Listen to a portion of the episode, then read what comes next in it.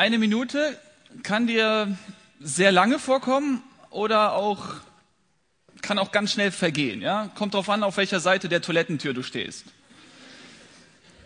Ist euch mal aufgefallen, dass äh, eine Tür mit sehr viel Emotionen zu tun hat? Also sehr viele Gefühle werden durch eine Tür geweckt. Ja, also wenn man sich Actionfilme, Horrorfilme, Thriller ansieht, so wie Tom und Jerry, Scary Movie, ja, da spielt eine Tür immer eine wesentliche Rolle. Ja, es entscheidet sich, es ist, es ist sehr entscheidend, ob die Tür zu ist oder auf ist. Heute wird es die ganze Zeit um eine Tür gehen. Ja, wir werden uns überlegen, ähm, was diese Tür, eine kleine Tür, darum geht es in unserem Lukas-Text heute, äh, welche Rolle diese Tür in unserem Leben spielt. Ich will ein paar Schlagworte hier in den Raum werfen und ihr denkt einfach mal an die Tür, ja, in dem Zusammenhang. Gefängnis, dein Zimmer, ein Tresor, ein Kühlschrank, Auto, Aufzug oder ein Lift, Umkleidekabine. Braucht ihr euch jetzt nicht vorstellen. Ja, eine Tür spielt eine wichtige Rolle. Äh, man sagt, ich habe den Fuß in der Tür und drückt damit aus, dass ich da noch einen Zugang habe zu dem einen Raum. Oder manche sind dann bereit, eine Tür einzutreten, einzubrechen. Das ist irgendwie wichtig, dann eine Tür einzubrechen. Ihr merkt, eine Tür kann eine große Rolle spielen im Alltag. Ähm, eine Tür hat auch sehr viel mit Macht zu tun. Ja, wenn du den Schlüssel hast, hast du die Macht ähm, und kannst reingehen. Wenn nicht, hast du Pech gehabt. Eine Tür ist eiskalt, wenn jemand anders den Schlüssel hat. Ja, dann bist du entweder drin oder draußen und kannst nicht rein oder raus. Vielleicht sagst du dir, bisher hatte ich ähm, den Schlüssel zu jeder Tür. Ja, ich konnte mir bisher alles leisten. Ich konnte durch jede Tür gehen. Ja, ein Mädel sagte neulich, habe ich was kaputt gemacht? Ein Mädel sagte ja äh, neulich, ja, ich habe alles bekommen, was ich wollte. Ich hatte den Schlüssel zu jeder Tür. Überall konnte ich rein. Das, was ich wollte, habe ich bekommen. Durch ja, Kreischen, Beißen, Pieksen, ja, nett sein, zickig sein und, und, und. Ich habe meinen Schlüssel zu jeder Tür. Ich konnte überall rein. Und als Junge, als Typ sagst du dir vielleicht, ja, bisher konnte ich jede haben. Ich hatte den Schlüssel zu jeder Tür, zu jedem Mädel. Du konntest jeden um den Finger wickeln, jeden manipulieren. Alle Türe standen dir offen. Vielleicht kennst du das, ja, dass du auf deinem PC oder ähm, auf deinem Handy, du hast da viele, viele Türe, viele Möglichkeiten, die du hast, die du öffnest und äh, womit du dann deine Zeit verbringst. Ja, ähm, da ist gerade im Internet hast du da sehr viele Möglichkeiten, irgendwelche Räume zu betreten, einen Gemeinschaftsraum, ja, Facebook oder einen Schmuddelraum, irgendwelche Pornoseiten oder du kannst Geschäfte betreten wie Zalando, Esprit, Amazon, Amazon und äh, eBay und nichts kann dich aufhalten außer Geld, aber das hast du ja. Wenn ich heute noch eine weitere Tür vorstelle, wie kannst du dich denn auf diese weitere Tür konzentrieren? Ja, wenn du bisher jede Tür nutzt, durch jede Tür gehst, alle Möglichkeiten, die sich dir bieten, nutzt, ja, wie willst du dann dich jetzt auf eine weitere kleine, unscheinbare, unscheinbare enge Tür konzentrieren? Wenn ich dir jetzt von einer engen Pforte, von einer kleinen Öffnung berichte, ja, erzähle, wie willst du dich darauf konzentrieren, wenn du alle anderen Türe, durch alle anderen Türen schon durchgegangen bist? Also die, die, die Tür, alle Türe stehen uns offen. Ja, wir leben heute in einer Gesellschaft, da ist es alles möglich, wirklich alles möglich. Und wir konsumieren so viel und nutzen so viel. Wie wollen wir uns dann auf eine weitere Tür konzentrieren, die uns Jesus hier in unserem Text vorstellt? Wie ist das möglich? Ein Häftling im Gefängnis, er kann mit dem, was ich gleich über Jesus sage, viel mehr anfangen als wir, als du. Er sitzt in einer Zelle, die einzige Tür ist zu. Und wenn du dem dann von dieser einen kleinen Tür erzählst, ist er offen für diese eine kleine Tür. Wir leben in einer völligen Freiheit. Wir dürfen alles. Und dann steht ein Prediger vorne und erzählt von einer kleinen Tür. Wie sollen wir uns auf diese kleine Tür konzentrieren? Ein Häftling gehört zum Abschaum der Gesellschaft. Er ist der Letzte der in der Gesellschaft. Du bist jung, gehst in die Schule, du gehörst zu den Ersten in der Gesellschaft. Die Welt steht dir offen. Schauen wir uns unseren Text an in Lukas 13, die Verse 22 und 23. Jesus setzte seine Reise nach Jerusalem fort. Er zog von Stadt zu Stadt und von Dorf zu Dorf und überall lehrte er. Einmal wurde er gefragt, Herr, sind es nur wenige, die gerettet werden? Jesus antwortete, setzt alles daran, durch die enge Tür einzutreten, denn das sage ich euch, viele werden versuchen einzutreten und es wird ihnen nicht gelingen. Okay, Jesus predigt hier und da und da gibt es viele, die ihm zuhören. Und unter, den, unter der Menschenmenge gibt es jetzt einen, der eine besondere Frage hat habe mich erstmal gefragt, wie kommt er auf diese Frage? Er stellt Jesus folgende Frage. Er sagt, Jesus, sind es wenige, die errettet werden? Und dann ähm, habe ich mich gefragt, wie kommt er darauf? Weil ein paar Verse vorher, ja, wenn ihr mal in den Text schaut, in Lukas 13, 18 und Vers 20, da redet Jesus von einem Senfkorn und von einem Sauerteig. Ein Senfkorn, ja, ein kleines, winziges Korn wird in den Boden, in die Erde geworfen und daraus wird ein großer Baum. Und Jesus vergleicht das mit einem, mit dem Reich Gottes und sagt, das ist wie ein Senfkorn. Erstmal zunächst klein und es wächst und es wird groß und es wird riesig. Und dann gebraucht er das Bild mit dem Sauerteig, ja, das wird dann ähm, unter einen halben Sack Mehl gemengt und dann am Ende durchsäuert es die ganze Masse. Ja, ein bisschen Sauerteig durchsäuert die ganze Masse. Das Reich Gottes ist erstmal klein und wächst und breitet sich aus und dann durchsäuert es die ganze Masse. Wie kommt der Vogel jetzt auf die Idee zu sagen, sind es wenige, die errettet werden? Vielleicht, weil Jesus hier gerade in der Szene vor Leuten gesprochen hat, hat, vor Leuten, die genauso verwöhnt waren, wie wir es heute sind. Vielleicht hat Jesus zu einer Menschenmenge, zu einem Publikum geredet, äh, in einem Milieu, in einer Gesellschaftsschicht, in der wir uns ungefähr bewegen oder befinden. Eine, eine Gesellschaftsschicht, wenn ich mich so umschaue, ihr seht alle gut aus, also, also alle gut aus und äh, seid gut gekleidet, seht satt aus, ihr seht satt aus. Und ähm, ich glaube, dass da, ja, in dieser Szene Jesus vor einem ähnlichen Publikum geredet hat. Und er hat gepredigt und gepredigt. Und er hat gepredigt und nichts passiert. Und keine Reaktion. Und keiner nimmt diese Errettung an und wird verendet, verändert. Und dann stellt dieser Mann hier die Frage, Jesus, sind es eigentlich wenige, die errettet werden? Ja, wenn ich mich, wenn ich mir überlege, ja, wie viel hier gepredigt wird, hier in Deutschland, bei uns hier in der Region, wie viel jeden Sonntag immer weiter wird gepredigt, Jugendgottesdienste, immer weiter, immer weiter. Wo sind denn die Massen von Tausenden, die zu Jesus sich bekehren, die verändert werden? Wo sind die denn? Ich meine jetzt nicht 100, 200, 600, ich meine 6000, 7000, 10.000. Wo sind die? Wenn Jesus erretten kann, wo sind die denn, wenn wir ständig predigen, uns einen Mund fusselig predigen? Wo sind die Leute, die zum Glauben kommen?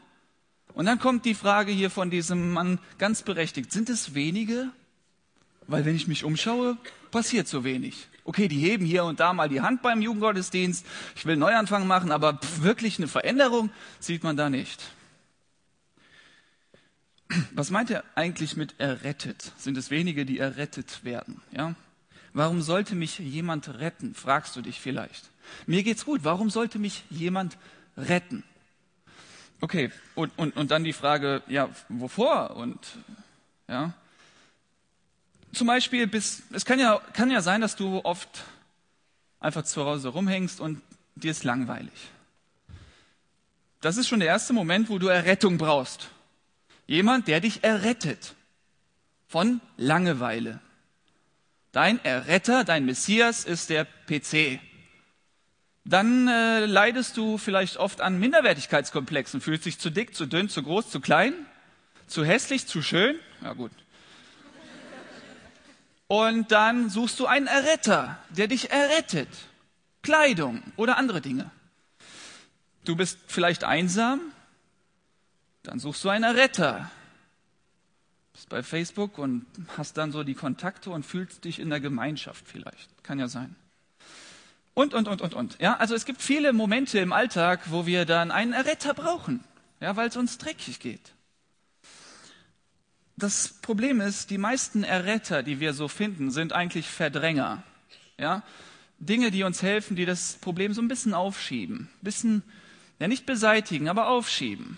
Und dann ist das Ding nicht wirklich gelöst. Wir brauchen also einen echten er Erretter. Und dieser Zuhörer hier in unserem Text, der wusste von einer Errettung. Ja. Also er sagt, werden wenige errettet. Er wusste von einer Errettung. Er hat die Predigt verstanden. Und vielleicht hat er auch sich erretten lassen, sagt man das so, ja? Hat er Jesus als Erretter angenommen? Die Frage jetzt an dich, weißt du um, um diese Errettung? Ist dir klar, dass du Errettung brauchst? Ganz dringend. Dass du ganz, ganz dringend einen Messias brauchst. Einen Erretter, einen Erlöser. Jemand, der dich befreit. Du brauchst den. Ist dir das bewusst? Oder nicht? Und dann sagst du vielleicht, ja, ähm, mir ist klar, dass Jesus der Retter ist und er hat mich befreit von den Sünden. Aber du läufst rum, als wärst du noch nicht befreit, noch nicht erlöst. Ja? Ähm, Nochmal der Zuhörer, Herr, sind es nur wenige, die errettet werden? Und seine Antwort ist jetzt schon der Knaller. Ja? Ich, dachte, ich dachte, was hat die Antwort mit der Frage zu tun? Sind viele, werden wenige errettet? Jesus sagt, setzt alles daran, durch die enge Tür einzutreten. Denn, das sage ich euch, viele werden versuchen einzutreten und es wird ihnen nicht gelingen. Sind es wenige, die Frage? Jesu Antwort, setzt alles daran. Hä? Also, kann Jesus nicht einfach eine Zahl nennen? Es sind 145.000 oder 370.000? Ja, und dann hat man eine Vorstellung, wie viele es sind. Ja, wir wollen Zahlen haben. Wir wollen wissen, dass nach, nach einer Veranstaltung, es haben sich elf für Jesus entschieden. Es sind zehn Leute zum Glauben gekommen. Drei haben sich taufen lassen. Wir wollen Zahlen. Sind das wenige? Ja, Jesus, nenn mir bitte eine Zahl. Als Antwort, setz alles daran, durch diese enge Tür zu gehen.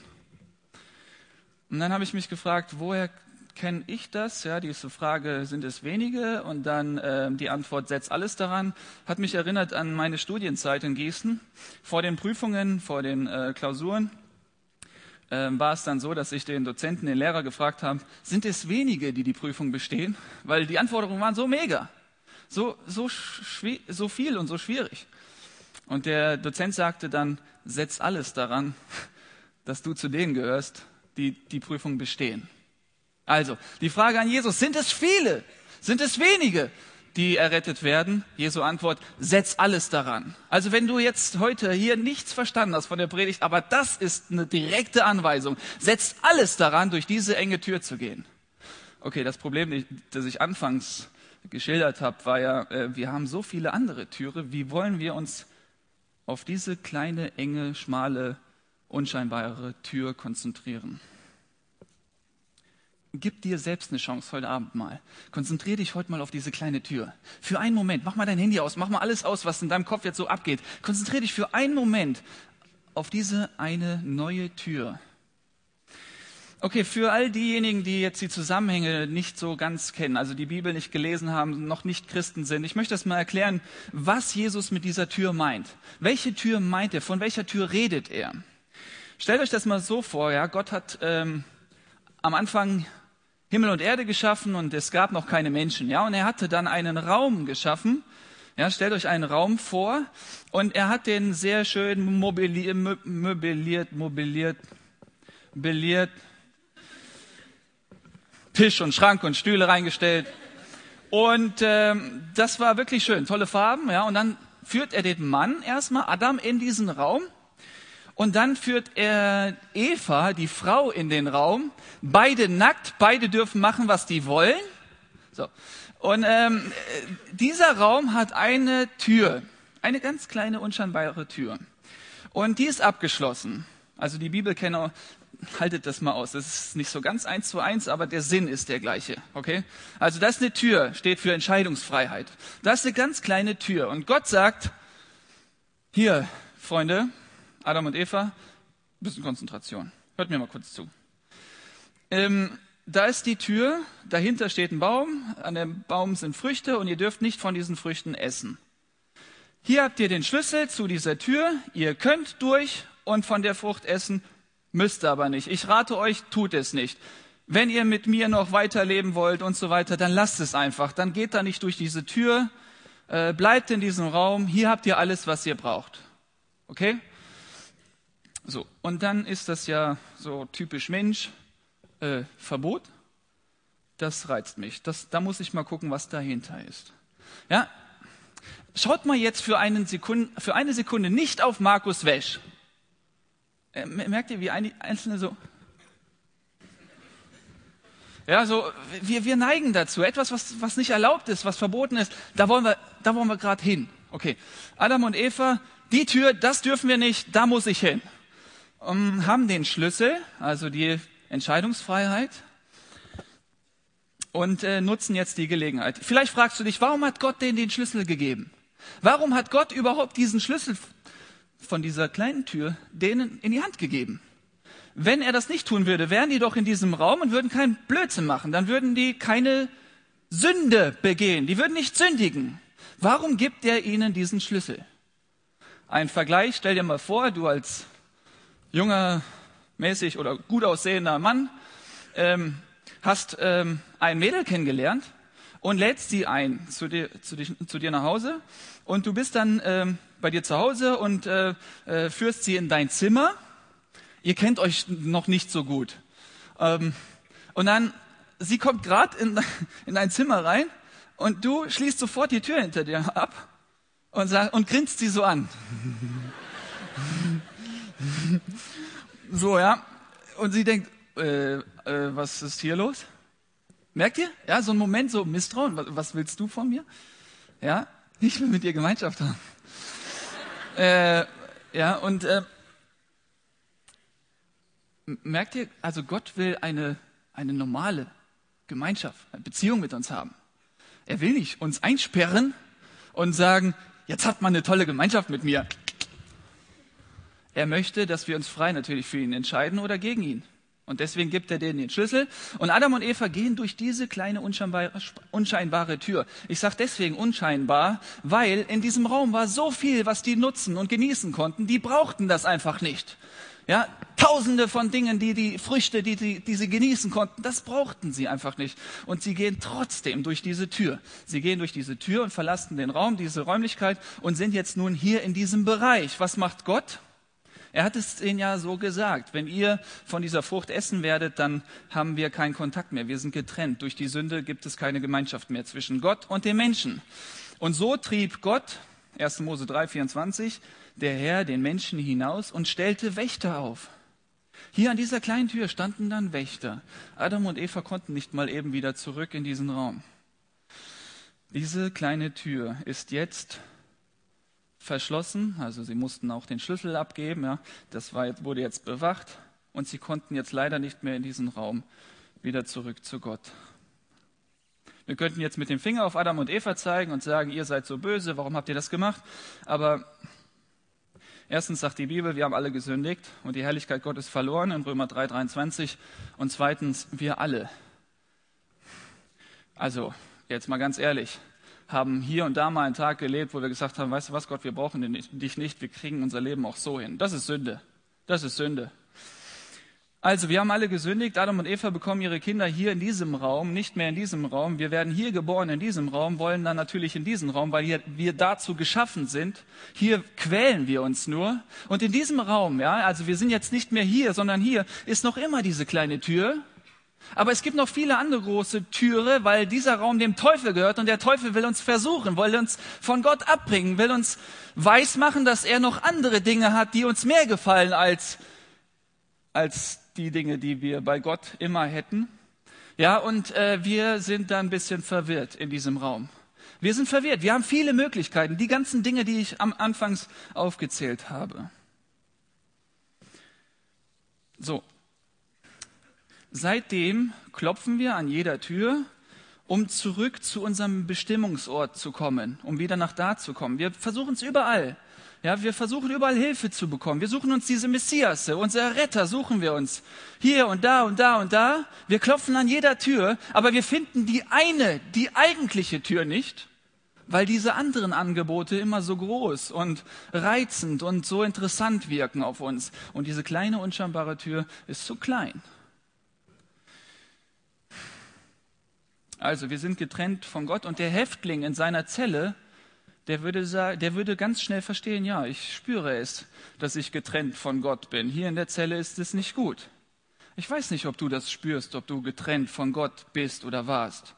Ich weiß nicht, ob wir das spüren, weil wir so viele Dinge konsumieren können, so viele materielle Dinge, die uns einfach für einen Moment befriedigen und dass wir dann einfach nicht auf die Idee kommen. Wir sind immer satt und immer satt und immer satt und, und, und satt und, und satt.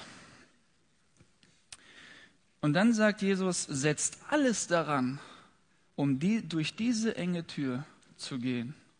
Zurück in den Raum Gottes, durch diese kleine Tür. Warum besteht jetzt die Möglichkeit, in den Raum Gottes wieder zurückzukommen, wenn da doch Wächter stehen und diese Tür bewachen? Hier kommt der Satz aus Offenbarung 1.18, Jesus hat den Schlüssel zu dieser Tür. So, jetzt ist, ist hier Gott der Vater und er sendet seinen Sohn. Er schickt seinen Sohn Jesus. Er sagt, hier hast du den Schlüssel. Geh durch diese Tür, geh zu den Menschen, nimm ihre Schuld auf dich, damit sie wieder durch diese Tür zu mir kommen können. Okay, Jesus geht hier durch. Also ganz kleine Tür, ganz unscheinbar. Die Krippe an Weihnachten, ja. Okay, okay wir machen daraus eine große Tür. Hm haben wir vielleicht missverstanden hier und da. Das ist eine ganz kleine, unscheinbare Tür. Jesus geht dadurch, wird als Mensch geboren. Er kommt zu uns und er sagt, hey, hört mir mal bitte alle zu, die ihr jetzt in diesem Raum seid. Er spricht uns an, ja. Hört mir mal bitte alle zu. Es gibt Leute, die hören ihm zu, andere sind beschäftigt, haben Ohr, Ohrstöpsel, Ohrhörer jetzt, die, die, die können sich nicht auf ihn konzentrieren. Er sagt, hört mal bitte alle zu. Ihr habt einen Fehler gemacht. Ja, ihr seid durch diese Tür gegangen. Ihr habt einen Fehler gemacht. Ich nicht. Ich habe den Schlüssel durch diese Tür. Ich habe keinen Fehler. Ihr habt einen Fehler gemacht. Ich bin, ich bin bereit, diesen Fehler auf mich zu, zu nehmen. Ja, also sozusagen, als wenn ich diesen Fehler gemacht habe und nicht ihr. Ja, Jesus sagt, ich bin jetzt bereit, diesen Fehler auf mich zu nehmen, sodass ihr dann wieder schuldlos seid. Ja, und wir erinnern uns vielleicht an Ostern, ja, Jesus stirbt für uns. Er steht wieder auf. Er ermöglicht es uns, dass wir jetzt Vergebung bekommen, dass Gott uns diesen Fehler vergibt, dass wir wieder rein sind vor Gott und dass wir durch diese Tür wieder zu Gott kommen. Und deswegen sagt er, ringt darum in einer anderen Übersetzung oder setzt alles daran, um durch diese Tür wieder zurückzugehen. Jesus, ja, in Offenbarung 1,18, ich war tot, aber jetzt lebe ich in alle Ewigkeit und ich habe die Schlüssel. Und jetzt jetzt, jetzt wird's ernst nochmal. Ähm, da ist jetzt ein Hinweis, also auch in Jesaja im Alten Testament 22, Vers 22. Wenn er die Tür öffnet, kann keiner sie zuschließen. Wenn er zuschließt, kann keiner mehr öffnen. Jesus hat den Schlüssel von dieser Tür und er hat sie aufgemacht und wir dürfen jetzt durch. Leute, wir haben jetzt die Möglichkeit, da durchzugehen. Die Tür ist jetzt offen. Die ist heute noch offen, weil Jesus sie aufgeschlossen hat. Aber, und das lesen wir jetzt in unserem Text, in Lukas 13, gehen wir weiter. Wenn der Hausherr aufgestanden ist und die Tür abgeschlossen hat, werdet ihr draußen stehen an die Tür klopfen und rufen, Herr, mach uns auf. Doch er wird euch antworten, ich kenne euch nicht. Ich weiß nicht, woher ihr seid. Also wenn der Hausherr, und hier ist ein Bild für Jesus, ja, wenn der Hausherr aufgestanden ist und die Tür abgeschlossen hat, jetzt ist sie auf. Aber bald wird er sie zumachen. Er wird sie wieder abschließen. Ja, und die, und ihr werdet draußen stehen, an, der, an die Tür klopfen und rufen, Herr, mach bitte auf. Und er wird sagen, ich kenne euch nicht.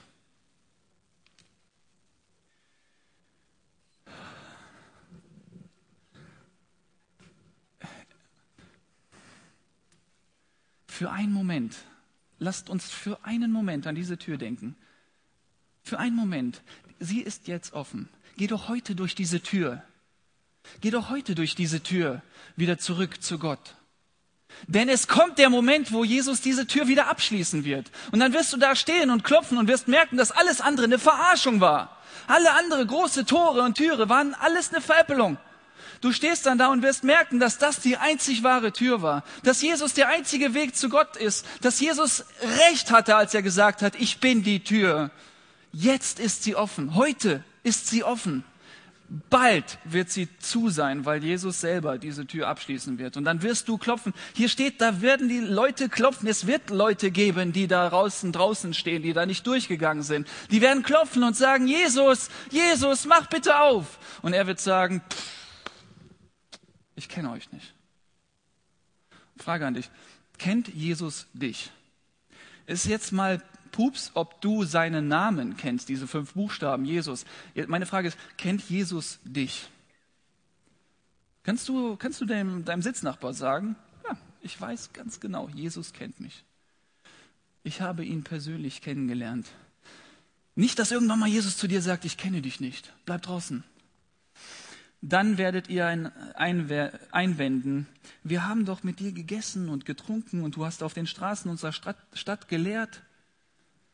Ähm, hier sind die Leute äh, gemeint, die wirklich mit Jesus am Tisch saßen. Ja, die lebten zur Zeit Jesus. Die waren mit Jesus da unterwegs. Die haben mit ihm gegessen und getrunken und Zeit miteinander verbracht. Sie sind davon ausgegangen, dass Jesus sie kennt. Aber erinnert ihr euch an die Bibelverse, wo Jesus dann über die wahre Verwandtschaft Gottes redet, ja, wo er sagt, die, die, meine Mutter und meine Brüder sind diejenigen, die Gott glauben und seinen Willen tun die Gott gehorchen. Ja, das, sind, das ist meine, die Leute kenne ich wirklich. Wisst ihr, wer Freund Gottes genannt wurde? Abraham. Abraham wurde Freund Gottes genannt. Nennt Gott dich, Max Mustermann, du bist mein Freund. Ja? Oder wie viele ihn aber aufnahmen, den gab er das Recht, Kinder Gottes zu sein. Kannst du sagen, ich bin Gott, Kind Gottes? Kennt er mich? Gott kennt seine Kinder. Bist du Kind Gottes? Oder wird er dann sagen, ich kenne, ich kenne euch nicht? Vers 27, er wird, er aber wird euch noch einmal dasselbe antworten. Ich kenne euch nicht. Ich weiß nicht, woher ihr seid. Geht alle weg von mir, ihr mit eurem unrechten Treiben. Hier vielleicht kennst du Gemeinde. Vielleicht kennst du das Abendmahl. Vielleicht kennst du die Taufe. Vielleicht kennst du die Bibel. Vielleicht kennst du Gebete. Vielleicht kennst du Segen. Vielleicht kennst du Christen. Heißt noch lange nicht, dass du Jesus persönlich kennst. Vielleicht gehst du die ganze Zeit in die Gemeinde und beobachtest das Ganze und denkst, du bist mit dabei. Aber kennst du Jesus? Denn wenn du ihn kennst, redest du mit ihm. Betest du? Es gibt Leute, die mir gesagt haben, oh, ich habe schon ewig nicht mehr gebetet. Ja, betest du? Hast du diese diesen persönlichen Draht zu Jesus? Ist er dein bester Freund? Oder sagst du, ja, er ist in meiner Freundesliste bei Facebook mit dabei? Das ist nicht bester Freund, das wisst ihr auch. Ist Jesus dein bester Freund? Weil dann wird er sagen, aha, David, okay, wir kennen uns, komm rein. Übrigens, das ist der Moment, auf den ich hinlebe. Wenn er sagt, äh, also Jesus wird ja uns vor Gott vertreten und wird sagen, Gott, ähm, äh, David und ich, ähm, wir sind Freunde okay, wird Gott sagen, komm rein. Ja, auf den Moment lebe ich äh, hin. Also das ist so das Bewegendste, ich glaube, das, was wir alle erleben werden, die wir Gottes Freunde sind. Und dann sagt Gott ziemlich harte Dinge, Vers 28. Dort draußen bleibt für euch nichts als lautes Jammern und angstvolles Zittern und Beben. Hey, ähm, ich, ich glaube der Bibel und sonst keinem. Und wenn es da steht, glaube ich's. Und wenn Gott sagt, es gibt ein draußen, ein außerhalb und da gibt es ein Zittern und ein Beben und ein Zähneknirschen und eine endlose, ewige Trennung von Gott, die auch als Hölle bezeichnet wird, dann glaube ich das und dann stehe ich hier als Prediger und sage, weil ich euch liebe, mache ich euch Mut, geht doch da durch. Geht doch durch diese kleine Öffnung zu Jesus, denn es gibt ein ewig getrennt von Gott und das wollt ihr nicht. Gut, jetzt sind so viele Tore und Türe offen, mit denen ihr euch beschäftigt. Mit so, ihr habt keinen kein Nerv für sowas jetzt, keine kein Konzentration dafür. Bitte, gebt euch doch eine Chance. Geht durch diese Tür, damit niemand von hier verloren ist, auf ewig getrennt von Gott. Nimmt das doch einfach mal so, wie es hier steht. Dort draußen bleibt für euch nichts als lautes Jammern und angstvolles Zittern und Beben, wenn ihr sehen werdet, dass Abraham, Isaac und Jakob samt allen Propheten im Reich Gottes sind, ihr aber ausgeschlossen seid. Irgendwie, ich kann es nicht verstehen und nicht erklären, werden diejenigen, die getrennt sind von Gott, da reinschauen können. Und die werden all diejenigen sehen, die mit Jesus gelebt haben und werden sehen, wie gut es denen da geht. Bitte gehört zu denen, die da sind. Ja, das müsst ihr euch nicht mit ansehen. Das wird wahrscheinlich ziemlich heftig sein. Vers 29. Von Osten und Westen und von Norden und Süden werden Menschen kommen und sich im Reich Gottes zu Tisch setzen. Es gibt Letzte, die werden Erste sein und Erste, die werden Letzte sein. Ich glaube, dass der Abschaum unserer Gesellschaft, diejenigen, die es ganz hart getroffen haben, diejenigen, denen es dreckig geht, vielleicht den Häftlingen, vielleicht denen, die obdachlos sind, diejenigen haben keine offenen Türe, die können sich mit Geld nicht alles leisten. Die sind vielleicht offener für das, was die Prediger da über diesen Text sagen. Die werden dann sagen, hey, es gibt eine Tür, es gibt einen Ausweg, es gibt eine Lösung. Ich wähle diese Lösung. Ich nehme Jesus an. Ich lebe ab jetzt mit Jesus, für Jesus. Er ist mein bester Freund, ihm gehört mein Leben. Und wir andere, die wir dann sagen, ja, vielleicht später. Oh nee, nicht später. Das, ist, das, ist so, das sind so die grundsätzlichen Dinge. Ich habe mich mal gefragt, so im Alltag, wo finde ich, wo finde ich ähm, Momente, wo äh, ich mich entscheiden muss zwischen einer kleinen Tür und einer großen Tür? Ja? Also einmal grundsätzlich für das Leben mit Jesus. Es ist eine kleine, unscheinbare Tür. Und wisst ihr, Jesus will, Jesus, Jesus macht nicht Werbung mit einem, mit einem großen Tor und sagt, hier ist das große Tor und da drüber steht Ewigkeit, Himmelreich, Gottes Thron. Ja, da steht, er, er macht nicht Werbung mit so einem riesen Tor, er macht Werbung mit einem kleinen Türchen. Warum? Damit nur diejenigen da durchgehen, die es wirklich wollen. Weil bei einem großen Tor, dann sagt die Masse, ja, lasst mal da hingehen und viele gehen da mit und, nehmen, und meinen das gar nicht so. Jesus sagt, ich möchte diejenigen, die mich wirklich lieben, die mich wirklich suchen. Deswegen macht er Werbung mit einer ganz kleinen Tür und sagt, ringt darum, setzt alles daran, durch diese kleine Tür zu gehen. Kennt ihr das vielleicht in der Gemeinde, wenn man Mitarbeiter sucht für ein Zeltlager, ja? Dann neigt man oft dazu zu sagen, hey, kommt alle durch dieses Tor, also Werbung fürs Zeltlager. Zeltlager 2012. Arbeitet alle mit. Und dann kommen alle und am Ende bereut man's, dass so viele dann mitarbeiten. Und dann hast du Leute dabei, denkst du, oh nee, lieber so ein kleines Türchen, unscheinbar, damit nur die durchgehen, die wirklich wollen. Oder es gibt Entscheidungen. Du stehst vor Entscheidungen. Ja, da gibt's eine kleine Tür, eine große Tür. Ähm, manche leben so, ach, da gibt es ja eine große Auswahl von Mädels, ich kann jede haben, ich probiere es mal mit der, mit der, mit der, mit der, mit der, mit der, mit der und dann klappt es nicht mit der, mit der, mit der nicht und dann heirate ich die und danach heirate ich die, ich kann ja die Scheidung einreichen, so eine große Auswahl. Hier, der Weg mit Jesus ist so ein kleines Türchen, du hast eine Frau,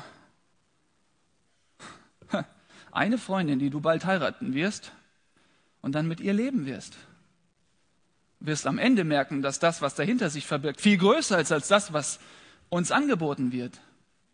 Ich erinnere mich zurück, als ich die, die Entscheidung getroffen habe, Theologie zu, zu, zu, studieren in Gießen. Das war nicht so ein Studentenleben. Ihr kennt das Studentenleben, ja? Äh, Griechisch, Hebräisch. Ich, ich, war in einer Wohnung ähm, und hatte kein Internet, keinen Fernseher, kein Handyvertrag, äh, also auch kein Handy. Ähm, einen DVD-Player hatte ich. Und, und das war das Leben, alle sagten so, ja, du bist Student, du hast ja voll das Studentenleben. Ich so, nein. Und am Wochenende so Predigtermine und bist unterwegs und ja, und ich muss sagen, Freunde, ganz ehrlich, jetzt so rückblickend, kann ich als 27-Jähriger schon rückblickend so als Erfahrung? Nee, kann ich. Kann ich. Ich, hab, ich, ich kann sagen, das ist, das ist der bessere Weg gewesen. Das ist ein kleiner, unscheinbarer Weg. Ja, den, den geht, aber wenn ich zurückblicke, sage ich, das war der bessere Weg. Wenn du vor Entscheidungen stehst, dann wird es oft so sein, wenn das Dinge sind, die was mit deinem, alles hat ja mit christlichem Leben zu tun. Also alle Entscheidungen, du stehst vor allen Entscheidungen und hier ist eine kleine Tür, eine große Tür. Versuch doch bitte in diesen großen Angeboten, die es so gibt, die kleine Tür zu finden. Finde bei diesem Riesenangebot an Dingen, die dich beschäftigen, mit denen du Zeit verbringst, versuch diese kleine Tür zu finden. Was will Jesus von mir? Das kann meinetwegen auch nicht so ganz beliebt sein. Das ist vielleicht so ein speziell, spezieller Weg. Aber was will Jesus von dir? Wähle diesen kleineren, diese kleinere Tür. Denn wisst ihr, ähm, diese kleinere Tür, die setzt voraus, dass du glaubst, was dahinter steht. Ja, du siehst es ja nicht. Diese große Tür, da kannst du ja schon mal durchgucken, okay, da ist so ein Palast, okay. Mhm. Hier die kleine Tür, du, du kannst da nicht wirklich viel sehen, was dahinter steht. Nur so ein Türspalt der Herrlichkeit Gottes geht auf und du siehst so ein bisschen, ja, das ist wirklich wunderschön und da möchte ich eigentlich hin, aber du weißt nicht genau, was es ist. Deswegen ist immer der Schritt durch diese kleine Tür ein Glaubensschritt. Ich möchte an dieser Stelle einen Punkt machen und ähm, ja, dich nochmal einladen. Hier geht es um ewiges Leben oder ewiger Tod. Ja, also all diejenigen, die von euch, die jetzt gesagt haben, okay, für einen Moment habe ich mich auf diese kleine Tür konzentriert. Ich habe alles zugemacht, was meine Köpf, mein Kopf beschäftigt. Ich will es. Ich will da durch. Ich bin mir sicher, dass ich noch nicht Jesus persönlich kenne. Wir sind noch nicht beste Freunde. Andere denken das von mir, aber ich weiß es, dass es nicht so ist. Wisst ihr, in der Bibel steht, der Heilige Geist sagt unserem Geist, dass wir Kinder Gottes sind. Sagt der Heilige Geist deinem Geist, also dir, dass du Kind Gottes bist? Weißt du das? Wenn du dir nicht sicher bist oder wenn du weißt, dass du es nicht bist, dann komm doch nachher einfach zu mir. Ich werde hier vorne sitzen und dann nimmst du hier irgendwo Platz und dann beten wir miteinander. Und dann ist das heute deine Umkehr zurück in diesen Raum. Du wirst noch nicht in diesem Raum sein, es sei denn, du stirbst. Jetzt, vorne, hier. Hoffentlich nicht.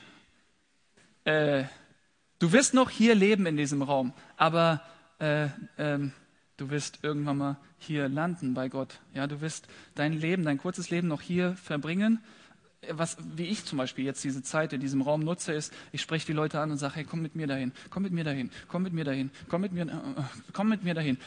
Jetzt ihr, kommt mit mir dahin. Amen.